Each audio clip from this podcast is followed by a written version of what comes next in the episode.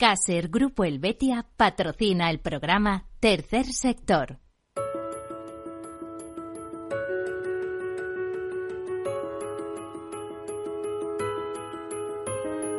Tercer Sector, un espacio para la economía social. Un programa dirigido por Miguel Benito.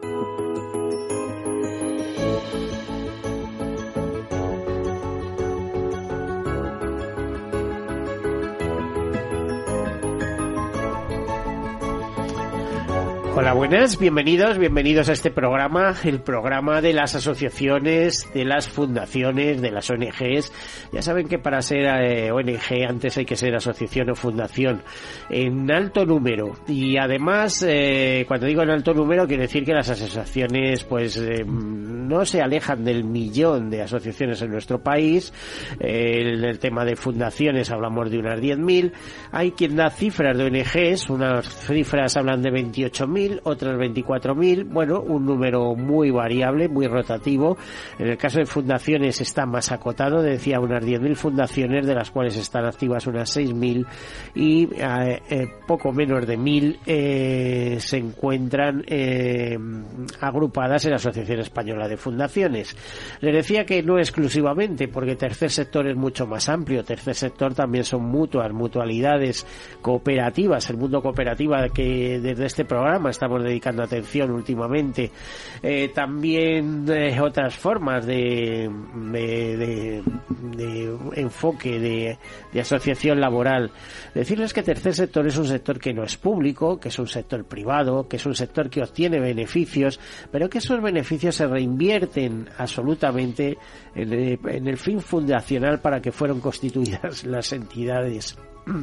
Por ejemplo, piensen en una fundación que reúne a un padre, a un grupo de padres eh, con, que tienen problemas en la familia, eh, eh, problemas de una enfermedad y lo que se dedican es a obtener fondos, conseguir fondos para impulsar la investigación.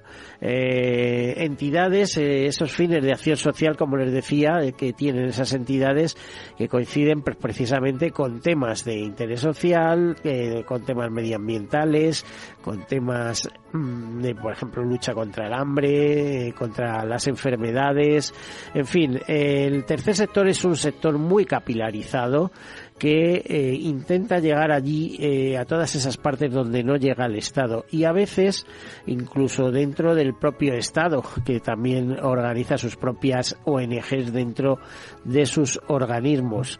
¿eh? Luego, ¿cómo es esa financiación? Pues no se sabe. Muchas veces ya saben que se recurre a ese funcionamiento de público-privado, ¿no? De hecho, en estos momentos las ONGs no atraviesan el momento más dulce y tienen eh, eh, tienen eh, peticiones importantes respecto a los temas de recaudación y financiación, ¿no?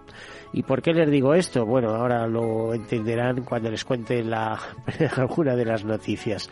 decirles también que es un, es el mundo del tercer sector, es la solidaridad mercantilmente organizada, pero para ser eficaces y ayudar en todo lo que se pueda hacer un mundo mejor. Además, un tercer sector en nuestro país integrado por más de 40.000 empresas y dos millones y medio de trabajadores.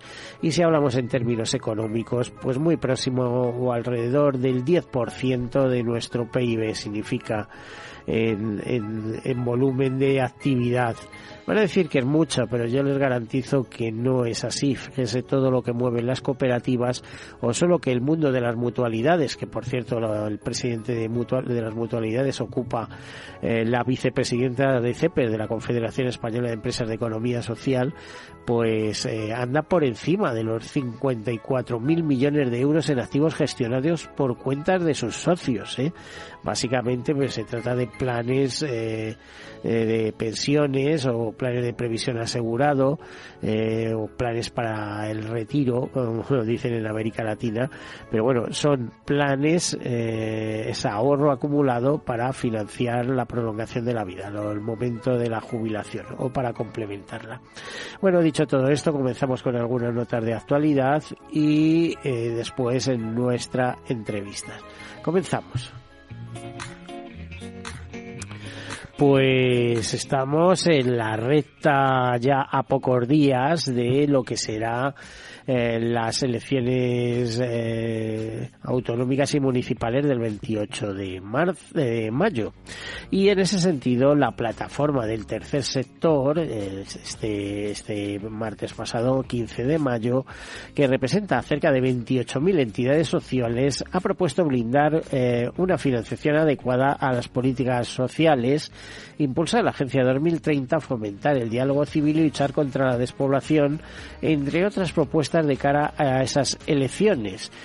concretamente dice Luciano Pollato, presidente de la plataforma Tercer Sector, instamos a los políticos y partidos y así como las instituciones públicas a tener en cuenta las propuestas del tercer sector como agente y actor fundamental del desarrollo sostenible y de la generación de bienestar. Entre esas propuestas se pide otorgar especial prioridad al fortalecimiento de los sistemas sanitarios, la educación, los servicios sociales, la vivienda social, el sistema de pensiones y las rentas básicas garantizadas.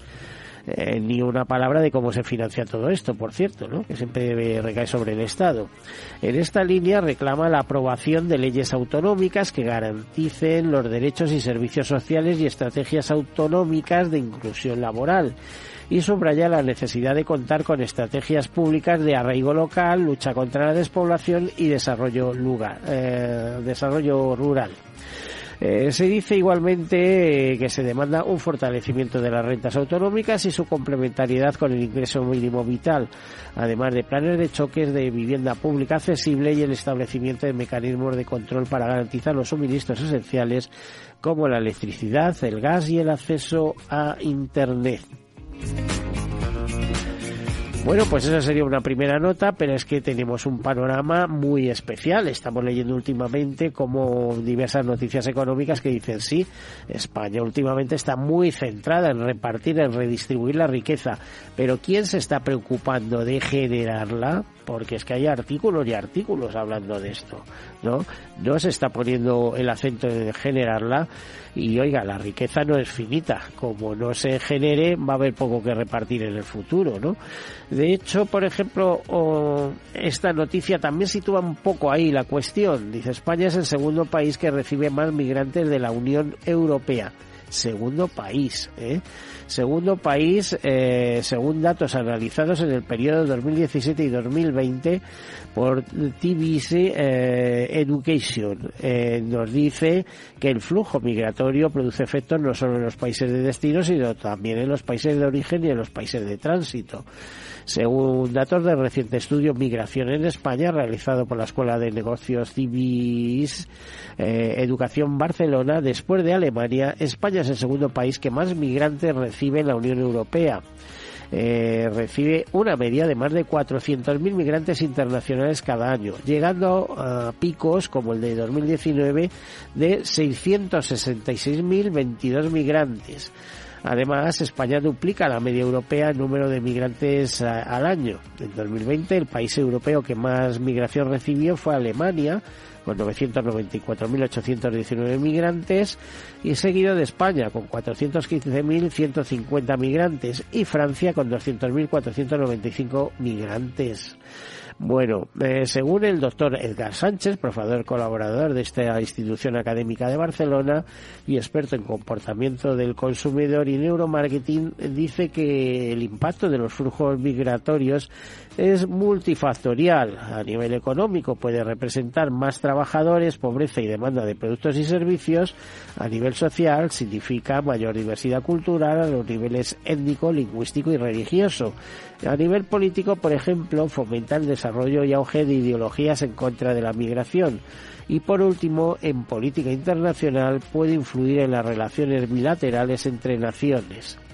Bueno, por comunidades autónomas, eh, eh, dice que, por ejemplo, eh, el estudio concluye que en España aumentó un 41% la migración anual de españoles dentro del propio territorio y que por comunidades son Cataluña, Madrid, Andalucía, Comunidad Valenciana y Canarias eh, las que más eh, migración reciben, representan el 74% de la migración nacional e internacional de ese total de más de 400.000 que cada año se recibe en España, aparte de la migración interior. Más notas, eh, Futuro Co, un proyecto para reducir el sinocarismo que afecta a 6.000 jóvenes en España. Nos dicen que la Red Europea de Innovación por la Inclusión, impulsada por Acción contra el Hambre, ha seleccionado el proyecto Futuro Co como Best Practice en materia de empleo inclusivo por su impacto y por su aporte innovador al reto de erradicar el sinogarismo en España que afecta a 6.000 jóvenes. En el programa participan 11 entidades, tiene como objetivo que estos jóvenes lleguen a ser personas autónomas y a vivir una vida plena fuera de los recursos institucionales. Más eh, temas, eh, Supercuidadores abre el plazo de presentación de candidaturas para los premios Supercuidadores 2023. Desde Supercuidadores quieren reconocer la labor de aquellas empresas, entidades o organizaciones que promuevan servicios y acciones de responsabilidad social y voluntariado relacionados con la figura del cuidador de las personas mayores, enfermas, discapacitadas, dependientes o de otros colectivos eh, vulnerables. La participación de las empresas, entidades u organizaciones está dividida en varias categorías, con la intención de premiar de la mejor manera posible las iniciativas de cada empresa, entidad u organización en base a su sector. Para participar en los premios Supercuidadores basta con rellenar un formulario y adjuntar una breve memoria que contemple las acciones desarrolladas bien mediante las medidas de responsabilidad social corporativa o de conciliación en la vida laboral, familiar o personal. Y Arac y Fundación Prevez imparten formación laboral a personas discapacidades. La aseguradora ha realizado un taller de ocupabilidad para personas con discapacidad en situaciones vulnerables en la sede de Preven. Fundación Naturgy consolida su centramiento tecnológico FIG y premia por quinto año consecutivo los cinco mejores proyectos escolares de eficiencia energética de centros educativos españoles. Y por otra parte, Cruz Roja eh, comenta que repartirá cerca de 928.000 kilos de alimentos en la Comunidad de Madrid durante la primera fase del programa FEA 2023. Eh, de los cuales se beneficiarían 89.300 personas en situación de vulnerabilidad eh, y esta distribución de alimentos se realizará en 29 sedes de Cruz Roja de la Comunidad de Madrid y a través de 218 organizaciones asociadas al reparto. Entre los productos que se repartirán durante esta primera fase destacan el arroz blanco, garbanzos cocidos, atún en conserva, conservas de carne, macedonia de verduras en conserva y tarritos infantiles de arroz con pollo y de fruta. Eh, bueno, pues durante las próximas semanas y en todas las provincias, cerca de 15 millones de kilos, estamos hablando de 928 mil kilos en Madrid, pero 15 millones de kilos eh, en total de alimentos llegarán a los hogares de personas en situación de vulnerabilidad a través de Cruz Roja en distintos puntos de España. Eh, bueno, y hasta aquí las noticias y ahora entramos a presentar a nuestro invitado. Eh, se trata de don Carlos Álvarez, una persona de amplio recorrido en este mundo del tercer sector, hasta el punto que en su momento fue presidente de la Asociación Española de Fundaciones y hoy lo tenemos enmarcado como socio de acción social empresarial, aunque en su momento llegó a ser presidente mundial de UNIAPAC, que eran las asociaciones de empresarios católicos. Eh, bienvenido, don Carlos. Eh, bienvenido en esta casa. Es una satisfacción volver a estar con vosotros.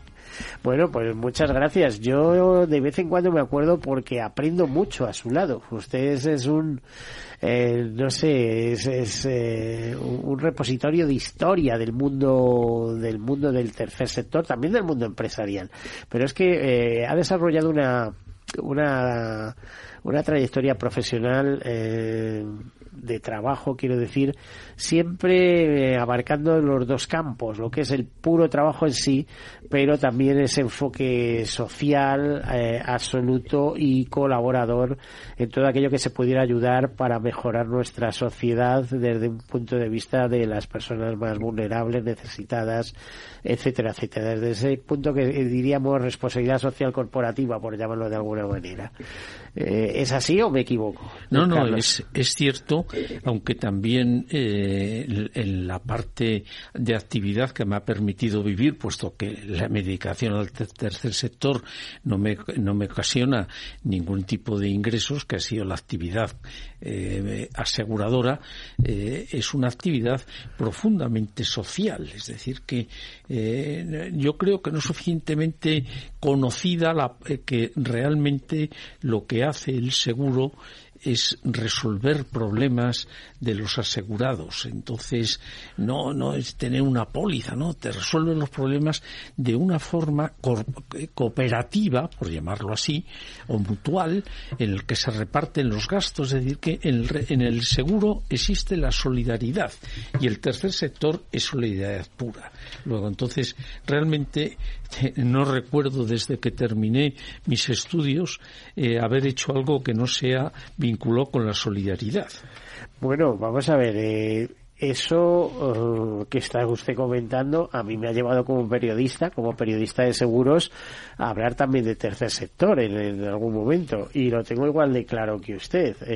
la solidaridad cuando hablamos de tercer sector no lleva un euro añadido. Yo creo además que siempre digo que las ONG son las órdenes mendicantes del siglo XXI.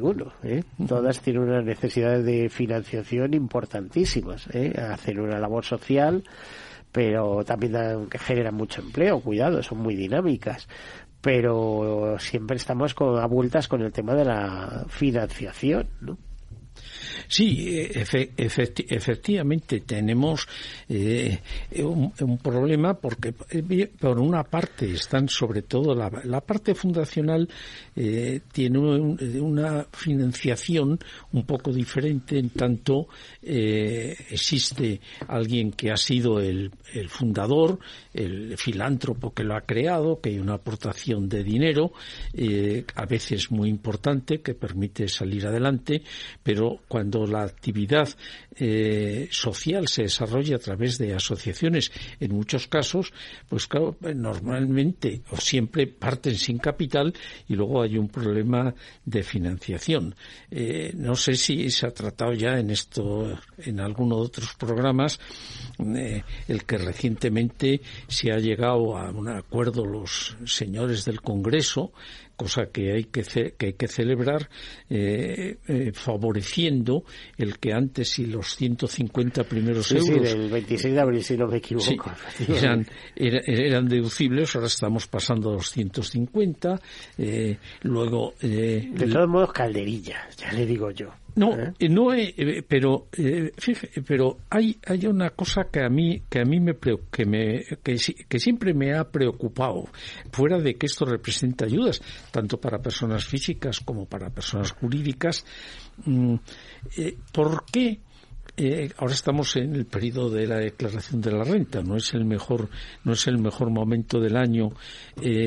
¿Por qué la famosa crucecita que no cuesta nada que puedes poner la crucecita bien para la Iglesia, bien para entidades asociativas de las que estamos hablando, o para las dos, hay muchísimos españoles que no la ponen. Es decir, que a mí eh, eso es un tema que uno puede decir, no, yo no quiero ver nada, nada con la Iglesia Católica, bueno, pues vale, me parece, me, parece muy respetable. Hombre, pero apoyar a todas estas entidades que están luchando para eh, que personas vulnerables, personas que están en situación de pobreza, tengan unos ingresos que a ti no te cuesta absolutamente nada, no acabo de comprenderlo, porque, hombre, es tan poco trabajo poner una X a, cambio de nada y sabes, eh, se está hablando, bueno, y, se decía antes que, que, que no la financiación es compleja los bancos de alimentos están sufriendo mucho, eh, porque están eh, más que un banco eh, que parece un taburete porque por, por, cómo tienen sus estanterías. Entonces, claro, si, si ponemos la cruz, le llegará más dinero al banco de alimentos. Mm, pues en teoría sí, en teoría sí. Eh, aunque ya sabe que es una iniciativa privada, los bancos de alimentos. Sí, sí, sí, no, ¿eh? claro. es que estoy pensando que en el gobierno hay una parte que dice que hay que crear una gran cadena de distribución, etcétera, eso, y a lo mejor, no sé, es que pretenden regalar algún tipo de alimento también, ¿no? O sea, todo a costa del presupuesto público eh, y de no, no se habla nunca de generar riqueza, siempre se habla de eh, repartir la riqueza existente. Pero como decía yo, la riqueza en un momento se acaba, ¿no? O sea, como no promuevas la creación de riqueza, mm, tenemos un problema eh, a futuro. Yo no sé si, si ese, esa duda que tengo ahí, porque bueno, no, no sé si alguien habrá hecho algún estudio. Hay tanta gente haciendo esos estudios que no es. Fíjate porque decía, y no era con ánimo de menospreciar, etcétera, 250 euros, de los cuales te puede deducir el 50%, o sea, el 75%, si no me equivoco. No, no, el 250 es el 100. El 100%. Y, a partir de, y a partir de ahí, el, el, 40 o el 45 si es, se va repitiendo. Vale. Pero resulta que en algunos países, por ejemplo, la gente, eh, ves por ahí que organizan cenas y dice, la cena vale 500 euros. De hecho, te invitan a una cena, eh, no sé qué, tal Emir o tal igual, una cena en Londres, en París, en, Estados Unidos, y vale 500 dólares. Y dices tú, madre mía, ¿quién va a esa cena? Pero es que lo que no saben es que eh, les dan una factura que si va ese señor con su esposa y les cuesta mil dólares, esa factura es deducible al 100%. Hmm. ¿eh? Entonces, ahí es, eh, así es como se promueve economía de alguna manera, ¿eh? buscando los recursos por arriba, por abajo, por en medio, por todos lados, ¿no? no cargándole al Estado con la responsabilidad de que financie las acciones sociales. E, efectivamente, es que por una serie de circunstancias también complejas, eh, no nos caracterizamos los españoles. Primero, siempre batimos todos los récords cuando hay que soltar dinero en una cosa concreta, puntual. Se dice, ha caído una. No, y sabe que los españoles somos, muy solidarios, pero eh, no se le puede pedir un esfuerzo y otro. Pero y lo, otro. lo continuado somos, no somos un ejemplo. Somos en lo esporádico, somos un ejemplo mundial. Y no digo ya en donación de órganos, que tenemos batidos todos los récords todos los años, es decir, que. pero nuestra solidaridad es un poco extraña y eso va, y eso va unido con otro, con otro hecho, que es el que. Eh, de todos los europeos es el español que más confía en el Estado, que el Estado le resuelve sus problemas. Entonces, bueno, mm, y eso no es lo mejor. No, la verdad es que no. Bueno, vamos a pasar a otro tema. Tenemos al teléfono a, don Alfonso Calderón. Alfonso Calderón, que es coordinador em, de, de, eventos de acción contra el hambre, de, campañas y eventos de acción contra el hambre. Eh, ¿Qué tal, eh, Alfonso? Hola, buenos días. Podemos saludar. Muy bien. Mira, em, yo quería mm, hablar contigo de alguna de vuestras iniciativas. Por ejemplo, el pasado miércoles 17 celebrasteis, creo que una segunda edición, no, no perdón, una vigésimo sexta edición. digo segunda porque es la segunda vez que yo lo trato, fíjate. Eh, pero es que el año pasado, si mal no recuerdo, eh, yo lo toqué eh, desde la perspectiva de la Alameda International School de Madrid que era quien organizaba esto, eh, y estuvieron muy, eh, muy interesados en que se hablara de ello. Pero lo que no tenían idea es que vosotros estabais detrás de este evento. A ver, cuéntanos un poco, ¿por qué se produce esto y por qué de repente, no sé si lo habréis promovido desde el primer día vosotros? Sí, bueno, eh, de hecho, en Acción contra el Hambre llevamos realizando la, la, carrera contra el hambre, que es el proyecto del que estamos hablando desde el año ya 1997, si mal no recuerdo. Empezó nuestra sede Francia y en el año 2000, eh, 2010 exactamente lo trajimos aquí a, España. Así que es un proyecto internacional, eh, educativo, eh, solidario y deportivo, ¿no? Que, que lo que queremos es bueno, nació para educar a estas nuevas generaciones en la solidaridad a través del deporte. Oye, eh, Alfonso, fíjate, no, mm, aunque este programa lleva 10 años en antena, ¿eh? hemos tenido poca relación en acción contra el hambre, a unas sabiendas que sois una de las grandes ONGs que estáis en todas partes, el comité de emergencia, eh, con una acción muy, muy concreta, muy centrados con la FAO, en, en eh, como, como, no sé cómo diría, como brazo que ayuda a acabar con el hambre y con otras situaciones eh, de vulnerabilidad en el mundo, etcétera, etcétera. ¿Qué es hacer contra el hambre en, en, nuestro país en estos momentos? ¿Qué es lo que hacemos nosotros aquí en, España? sí, sí, pues, te diría, porque de entrada no sé cuántos años lleváis en nuestro país. Bueno, sí, desde el año 95. Mm. Exactamente llevamos aquí en, en España. Es cierto que o sea que la de las carreras estas casi lo retomasteis eh, nada más entrar, ¿no? O sea, si empezasteis en 1995 y en el 1997 ya estabais ayudando en este proyecto de la carrera contra el hambre, mm, eh, sí, lo, había recorrido. sí, em, empezó nuestra sede de Francia luego, y luego vinimos, vinimos aquí, pero efectivamente nosotros llevamos aquí ya, eh, bueno, muchísimos años, como bien decía, desde el año 95 sobre todo muy enfocados a lo que es eh, bueno la lucha la lucha contra el hambre no la lucha contra las, causas y, las consecuencias de lo que es de, lo que es el hambre no que es un concepto muy muy amplio. Y luego es verdad que nos hemos focalizado muchísimo en tratar la desnutrición infantil no que es esa enfermedad que, que bueno pues que mata mata al año pues a más de tres millones de niños y niñas no entonces eh, aparte de eso, es cierto que en proyectos como, por ejemplo, la carrera contra el hambre, lo que hacemos es intentar enseñar, por así decirlo, eh, o sensibilizar a, bueno, pues a todos estos eh, chavales, hasta a todos estos alumnos y alumnas que, que vean una realidad diferente, distinta, que vean otro país, que vean cómo se vive en otros sitios y también les damos una herramienta para que puedan ayudar ellos directamente ¿no? en mm. estos en estos proyectos y además de todo esto que, que bueno a todo esto hay que unir por supuesto toda la parte nuestra humanitaria es decir de estar allí donde se nos necesita donde hay situaciones de vulnerabilidad en, en, bien sea por desastres naturales, por guerras, etcétera, y ahí, allí estamos en acción contra hambre.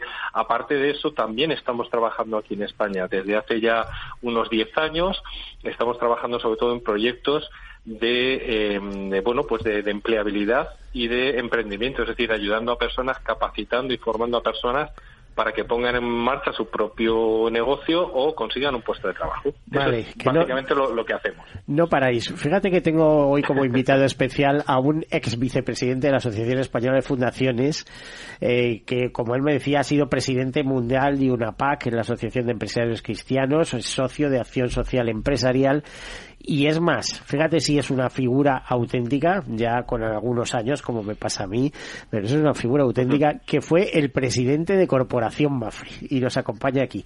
Eh, eh, a ver, Carlos, Carlos Álvarez. ¿Tendrías alguna pregunta para este representante de Acción contra la de Acción contra el hambre?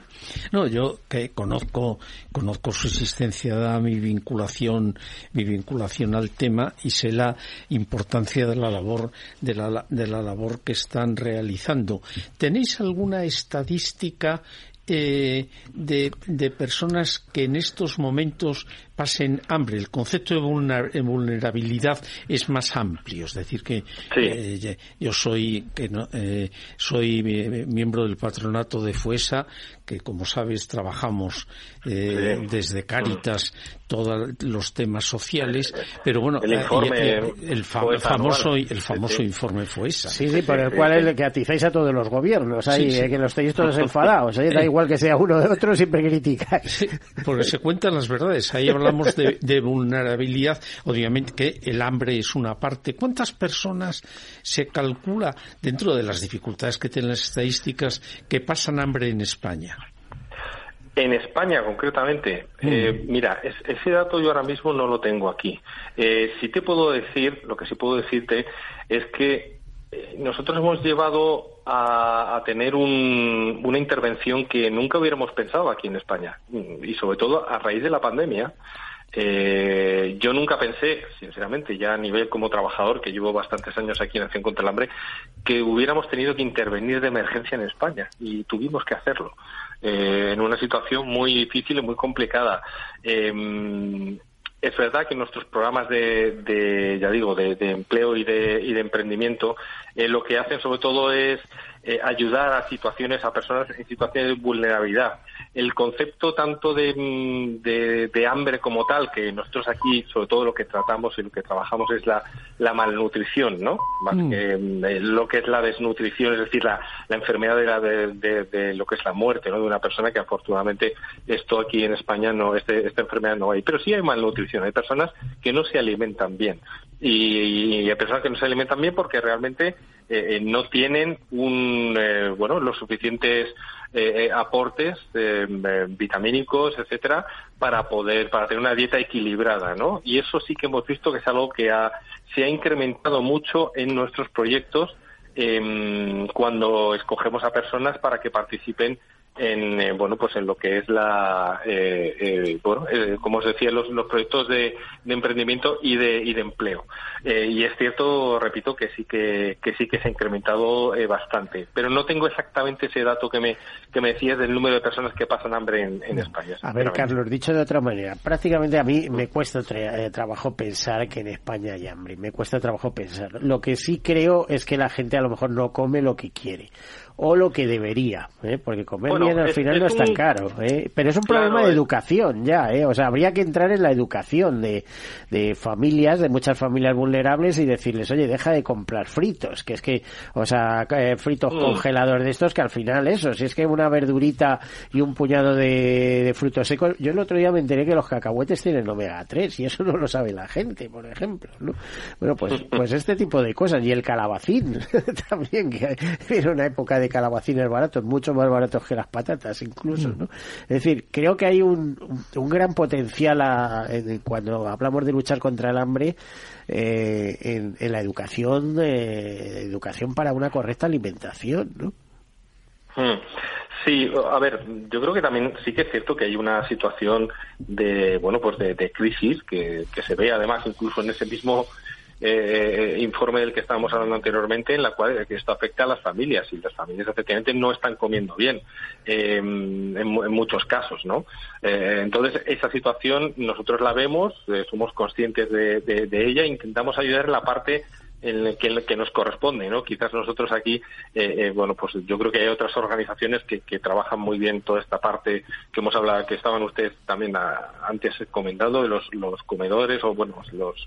los ah, sí, Facebook, eh, etcétera, que siempre han sido compañeros de viaje de este programa, sí. exacto, eso, eso, eso los, bueno, los de alimentos y tal también, pero mm, los bancos de alimentos, pero, pero vamos, que yo, yo creo que efectivamente también hay hay un tema eh, vinculado a, una, una, crisis que empezó con la pandemia, que ha seguido con la subida de los precios a través de la, de la energía, etcétera, eh, y que hay personas que efectivamente bueno, pues están, están malnutridas y están malnutridas porque no tienen el acceso eh, yo creo que más que un tema de educación solo es un tema también también de eso pero pero de acceso a los a los propios alimentos. Es decir que no no no tienen posibilidad de poder comprar eh, pues, pues proteínas, sí, sí. pescado, eh, etcétera, que, que, que, bueno, pues que, que es muy necesario también. Entonces, hay, hay unos, um, hay un problema ahí que es, que es bastante, bastante importante, la verdad. A ver, ya como eh, Alfonso, porque era una conexión breve, mm, eh, nos podrías, eh, no sé si en esto tienes algo que ver en el proyecto este de la Red Europea de Innovación por la Inclusión que habéis impulsado vosotros, Acción contra el Hambre. veo una nota de prensa del pasado 14 de mayo que dice un proyecto para reducir el sinogarismo que afecta a 6.000 jóvenes en España. ¿Nos puedes comentar algo de esto o no pues es una cosa que lleves directamente? no no es, no es algo que lleve yo directamente, pero sí que puedo, lo que sí puedo, por supuesto, si queréis, es eh, encontrar algún compañero o compañera eh, vamos, que, que, os pueda hablar directamente del tema, porque es, eh, es verdad que yo llevo más bien, como, como bien has comentado, la parte de eventos y de campaña y en este caso de la carrera contra el hambre, ¿no? Que es lo que, que es lo que hacemos. Pero sí, sí que os puedo comentar que nosotros desde, desde Acción contra el Hambre como, como organización que trabajamos en España, como decía, pues efectivamente estamos por construir un mercado mucho más laboral, eh, más, más inclusivo, ¿no? Eh, em, eh, y entonces, desde ese punto de vista, todos los proyectos que hacemos, y además somos eh, socios del Fondo Social Europeo, somos partners del Fondo Social Europeo, están muy vinculados a, a este tipo de iniciativas que estabas que estabas comentando.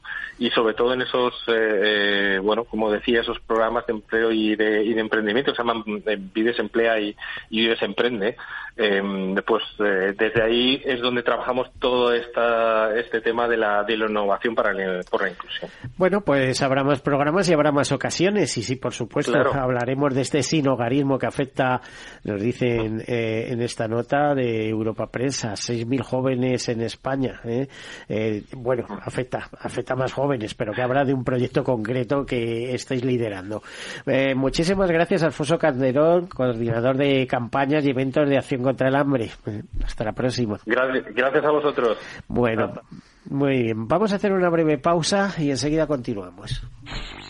En Capital Radio te mantenemos económicamente informado desde que amanece. Son las 7 de la mañana, hora central europea, las 6 de la mañana en Canarias. Aquí comienza Capital, la bolsa y la vida.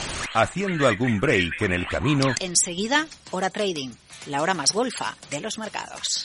Para continuar informándote después de comer. Son las 4 de la tarde, las 3 en Canarias. Esto es Mercado Abierto, en Capital Radio. Y que cierres el día conociendo todos los detalles. Señoras y señores, buenas noches, bienvenidos. Escuchan la sintonía de Capital Radio. Les invito a que nos acompañen aquí en el balance. Capital Radio. Información económica de calidad.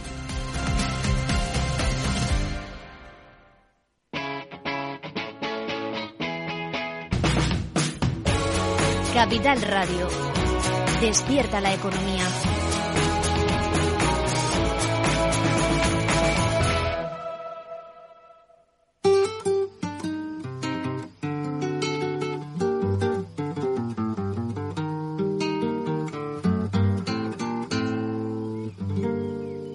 ¿Qué tal su café? ¿Cómo estuvo su agua y panela? Qué buenas arepas las que prepara Doña Rubiela.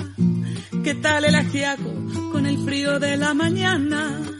Y el sabor de la papa que traje fresquita y de la sabana. Discúlpeme si interrumpo su desayuno. Para salir de las dudas es el momento más oportuno. Dígame usted si conoce la molienda. O el azúcar es solo una bolsa que le compran en la tienda. Y cuénteme qué sabe de su tierra Cuénteme qué sabe de su abuela. Cuénteme qué sabe del maíz. ¿O acaso ha olvidado sus antepasados y su raíz? Dibújeme el árbol del cacao. Mientras se toma ese chocolate con pan tostado. Dígame su merced, ¿qué sabe del asadón? Ese es el que le trae a usted las sopitas al cucharón y cuénteme qué sabe de su tierra, cuénteme qué sabe de su abuela, cuénteme qué sabe del maíz, o acaso ha olvidado sus antepasados y su raíz.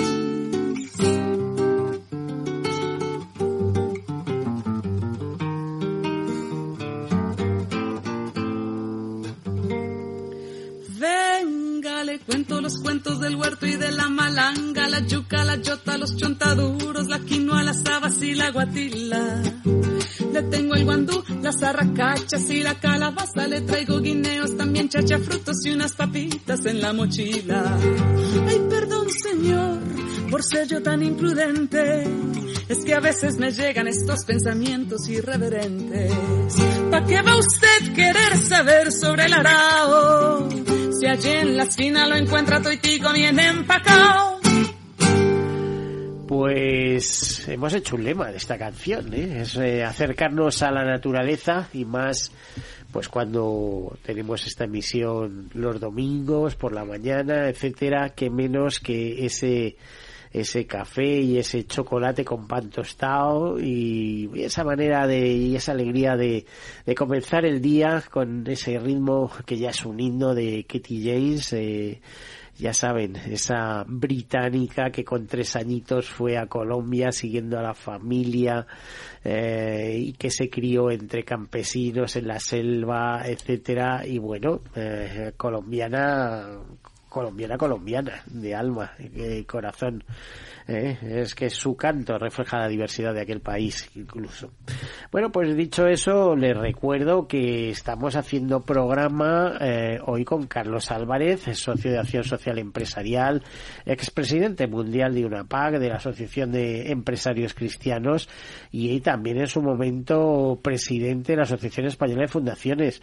Eh, Carlos, eh, ¿Cuánto tiempo fuiste presidente de la Asociación Española de Fundaciones? ¿Cuántos periodos? No, eh, eh, solo, solo, fui, solo fui un periodo. Yo, mi vinculación a la Asociación Española de Fundaciones empieza pues desde 1975, cuando me nombran director de Fundación Mafre, que es cuando existía entonces la Asociación de Directivos de eh, fundaciones antes de existir. Luego se creó la Asociación Española de Fundaciones, fruto de, esto. Eh, fui vicepresidente un montón de años, pero eh, cuando terminó mi primer mandato, que para mí fue muy satisfactorio, en el, que trabajé mucho, dado que tenía bastantes compromisos de carácter social, la Asociación Española de Fundaciones me absorbía con razón hasta el infinito. Es decir, que eh, eso que hemos comentado, el conseguir que se vayan mejorando las aportaciones que se hacen a los fines sociales, pues eh, me representó conocer a varios ministros, porque desde 2002 que se había conseguido el último avance hasta el 23, pues ha habido que luchar muchos años y a mí este periodo me coge en 1912, 10, entonces estábamos luchando y, siempre los ministros nos trataban bien, pero no conseguíamos sacar adelante el tema. Afortunadamente, hasta seguir luchando, todavía soy miembro del Consejo de Patronos de la, de la Asociación Española de Fundaciones y hacemos, eh, yo creo que una labor impresionante, porque además eh, pues, formamos parte, obviamente, de la plataforma del tercer sector, donde está eh, mi buen amigo Luciano Pollato trabajando como un loco para sacar adelante estos temas. Entonces, y sigo vinculado porque creo que, que ayuda mucho al tercer sector. Bueno, tú que eres un hombre, como hablábamos hace un momento, eh, que eh, toda tu trayectoria ha transcurrido en Mafre eh, desde 1966. Ya sabes que el poner en marcha una fundación fue idea de Ignacio Larramendi, que desde una perspectiva muy social, siempre con el seguro y la sociedad, decía, bueno, hay que devolver a la sociedad lo que recibimos de ella, ¿no? Pero tú pensabas en algún momento, y, y, lo digo como personas externas, que ya no estás hace años que no, no tienes nada que ver directamente con Mafre. Eh, ¿Tú pensabas que, que, Fundación Mafre iba a adquirir la dimensión que tiene hoy en día, de estar en, presente en tantos campos? No, eh, fíjate que nos has dicho que fuiste el director de, yo creo que en unas primeras etapas. No, yo fui director de la fundación 15 años y presidente 15 años. Eh, en estos momentos, desde el 75, tú fíjate lo poco que, falta para un cumpleaños que tendremos en el 35, en el, en el, en 1925. Es decir, que entonces eh, en 2025, que nos vamos a cumpleaños, ¿no? Claro, entonces, claro, son 30 años de vinculación, 15 de director general y 15 de, y 15 de presidente.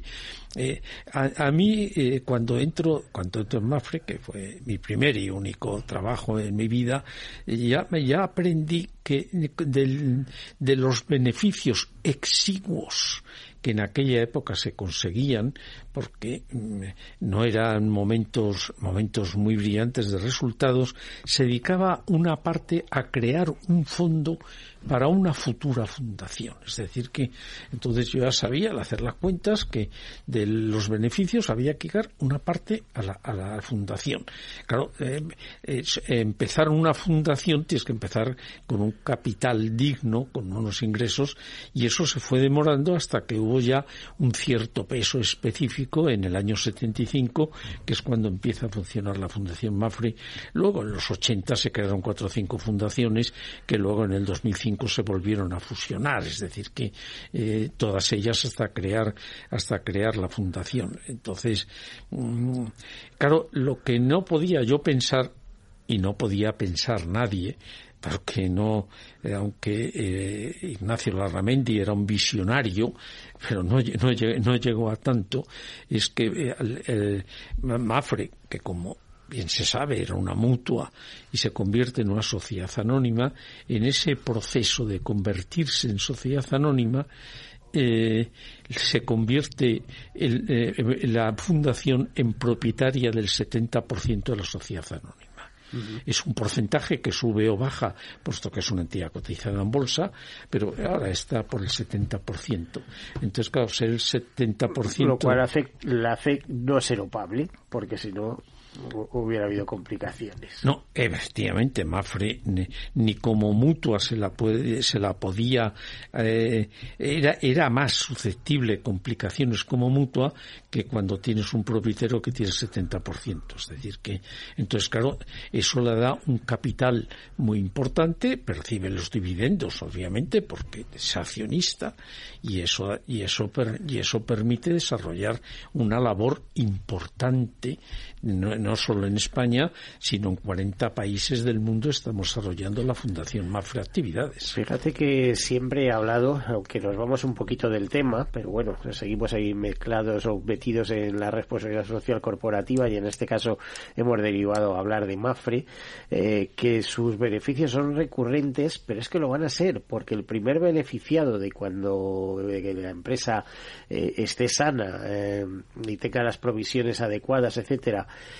y cuente con esos beneficios, el primer beneficiado del reparto de dividendos es la propia mutualidad, en el porcentaje de que estamos hablando. La fundación. Claro, o sea, la fundación, perdón, he dicho la mutualidad. La fundación. Sí, es, el, es, el, es el primer beneficiario. Es decir, que se, eh, eh, se autoalimenta, se, retroalimenta. Se retroalimenta, es decir, que se hace una labor social importante. Antes hablábamos del hambre, eh, efectivamente en España en, la Fundación Mafre no está en el hambre, en, en otros países se da de comer en la actualidad a 70.000 niños en sí, me cuesta desayunos, etcétera, reforzados, ¿no? Y sí, sí, sí. 70.000 niños en diarios. Entonces comen en Iberoamérica. Es decir, que. Eh, porque ahí sí que se pasa hambre, hambre, hambre de verdad. Lo que pasa es que el concepto del hambre, eh, eh, pues es un poco subjetivo, ¿no? Los, los, igual que, que la vulnerabilidad. Aquí consideramos que somos vulnerables con buen criterio dentro de, Europa. Pero claro, algunos vulnerables españoles serían casi ricos en, en los países africanos. Bueno, a mí siempre me gustan mucho las palabras del poeta Gabriel y Galán cuando decía pan de pan de trigo para el hambre del cuerpo, pan de ideas para el hambre del alma. una frase que desde que le leí hace muchísimos años, eh, de mi eh, primera juventud, 14, 15 años, eh, se me quedó grabado porque ha sido un poeta que me gusta muchísimo y creo que es un gran desconocido. Coincidimos en el entusiasmo por Gabriel y Galán. Creo que es un gran desconocido. y realmente cuando, cuando has nombrado a Gabriel y Galán casi me he emocionado porque para mí es un recuerdo permanente y me acuerdo de, de, sus poesías, de los campos, de sus poesías, de sus poesías en, en extremeño eh, eh, y, y, es, y es un poeta infinitamente mejor a mi gusto, puesto que en poesía y en literatura tenemos sus gustos, que otros que han llegado mucho más alto en popularidad. Bueno, un reservorio. De todos modos, si quieren ver una frase bonita sobre el Duero, pues en el pueblo de San Duero también se le cita a Gabriel Galán, allí hay en piedra una placa sobre dichos del Duero. Pues eh, eh, te iba a decir, Carlos, eh, como socio de Acción Social Empresarial, ¿qué, qué, qué hacéis en Acción Social Empresarial ahora mismo? No, nuestra, nuestra, nuestra preocupación, eh, que, que, está en la esencia desde el, desde, desde el nacimiento en los años 50 de acción social empresarial, eh, es eh, la aplicación en la empresa de la doctrina social de la Iglesia. Es decir, que ese es el, ese es el principio básico y al que nos mantenemos eh, fieles y, y, tratamos de que los directivos de las empresas socias o hay actividades de carácter general, no solo para socios como, como es lógico, eh, pues bueno, pues tengan una sensibilidad social, porque claro, la doctrina social de la Iglesia se preocupa de todos los temas sociales eh, habidos y por haber, y, y, y, precisamente en temas que luego han llegado, como el tema de responsabilidad social, eso cuando yo me incorporé en, en, ese, en este puesto en Acción Social Empresarial en 1967, eh, bueno, pues ya la responsabilidad social empresarial era el eje, y la ética empresarial, era, son los ejes que siempre ha habido e indudablemente... Eso lo trabajó mucho la Ramendi también, ¿eh? yo he leído algún texto al respecto. No, la Ramendi fue presidente antes que yo. Entonces, eh, eh, mi incorporación no tuvo que ver nada. Eh, yo me incorporé por mi parte sin saber que la Ramendi, que era en aquel momento mi jefe, estaba metido. estaba, eso, ¿no? estaba metido. No tiene nada que ver. Algún día que no recuerdo cuánto fue, a lo mejor tardaron tiempo en, en encontrarnos, pues nos enteramos que formamos parte de la misma asociación.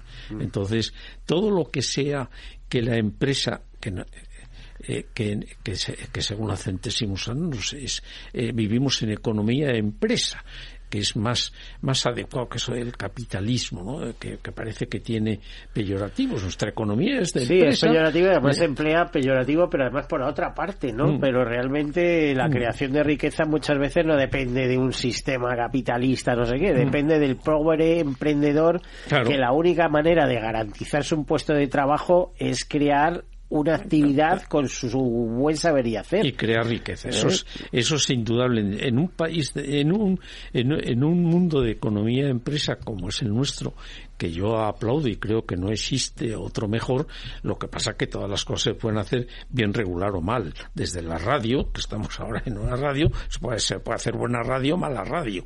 Y la empresa puede ser una empresa en este aspecto eh, con, buena con, con una sensibilidad social mayor o menor.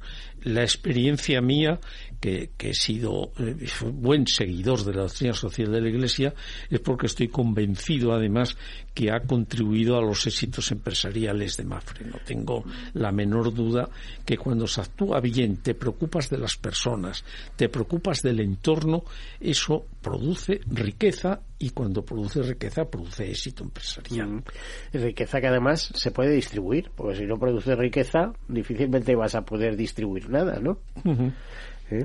Eh, de hecho, dicen el que algo tiene, algo puede llevar a los demás. Ujú. que no tiene nada, ¿eh? pero no lo digo solo en el sentido material, también espiritual o intelectual. ¿no? Y, y en Acción Social Empresarial hemos tenido muchas muchas publicaciones, muchas actividades que de ir de, de ir formando de formando criterios eh, sobre todos sobre todos los temas cuando no existían. Eh, hicimos un libro que además le coordiné yo en, en 1990 sobre códigos de conducta que en definitiva los códigos de buen gobierno que luego salieron 15 años después. Es decir que eh, eh, en, en la doctrina social de la Iglesia es pionera en sensibilidad social y en justicia social. Entonces y cuando se actúa bien eh, eso es, es, rentable. A mí no me gusta decirlo lo de rentable porque parece que actúas bien para conseguir un fin material. Actúas bien porque tienes que ser solidario y por principios. Pero es que da la casualidad que el actuar bien te genera rentabilidad, aunque no, aunque no sea el objetivo primario, sino es una consecuencia. A ver, yo siempre como libre pensador, que es el momento donde ahora te sitúo en razón de edad y de experiencia, etcétera, etcétera, eh, te he oído siempre alguna crítica o ser crítico con ese concepto de sostenibilidad, ¿no? Eh, que todo se desarrolle, que todo sea posible dentro de eh, unas normas, dentro de unos ciclos de vida, de reciclaje continuo, etcétera, etcétera hasta el punto que no sé si se te puede atribuir la frase esa de que la sostenibilidad es lo menos sostenible que existe, que eso sería como un perjurio, ¿no? En, estos tiempos donde la apuesta es absoluta por, por la sostenibilidad.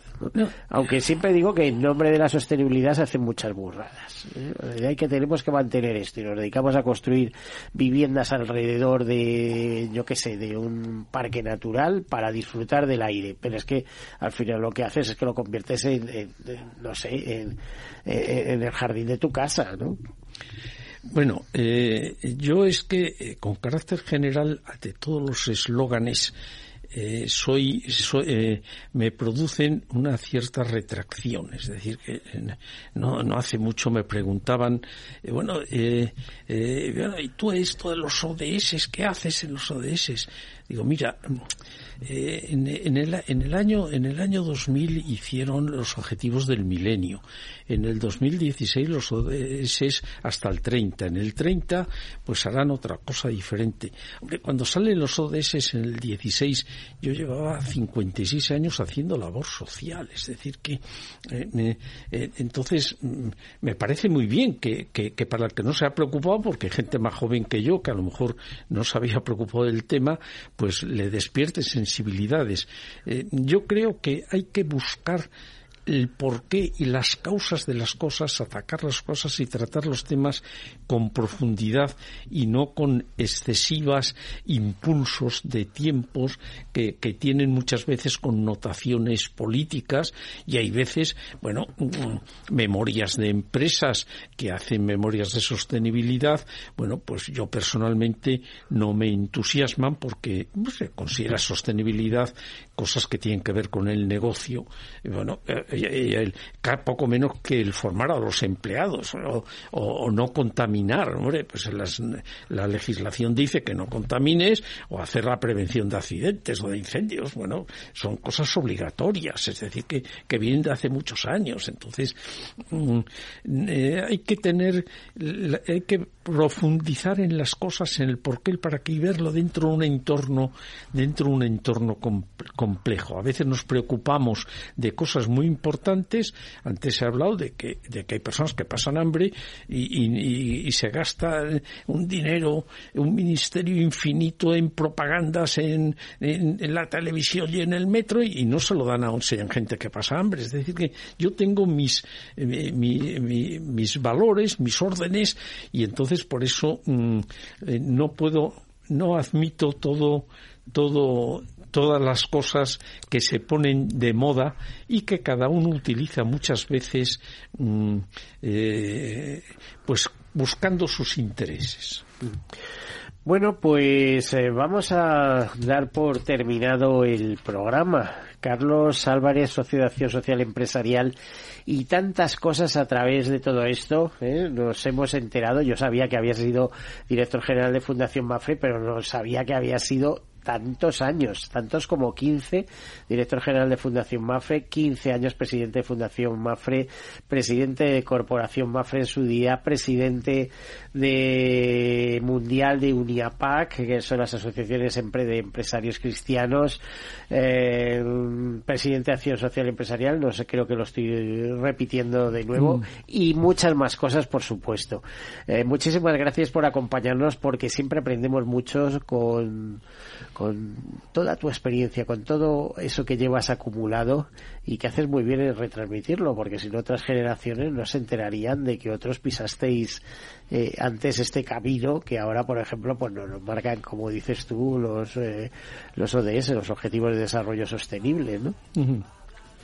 Vale, pues muchísimas gracias por, por invitarme bueno, y darme la oportunidad bueno, de hablar de cosas que he vivido, que no he inventado. Es, la, vida la, construimos entre todos, ¿no? Y vas viendo, y yo eh, la verdad es que he tenido una suerte en la vida y, muchas veces todo vinculado y derivado de, Mafre y otras veces en cosas ajenas a Mafre, como no podía ser menos.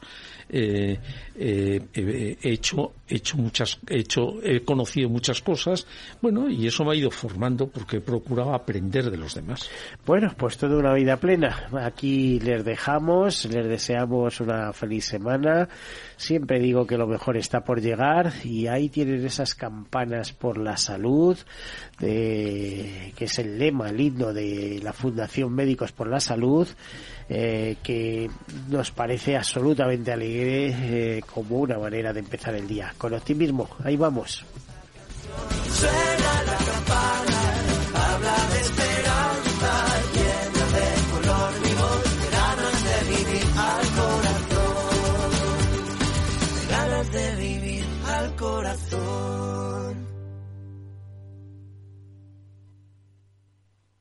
Caser Grupo Helvetia ha patrocinado el programa Tercer Sector.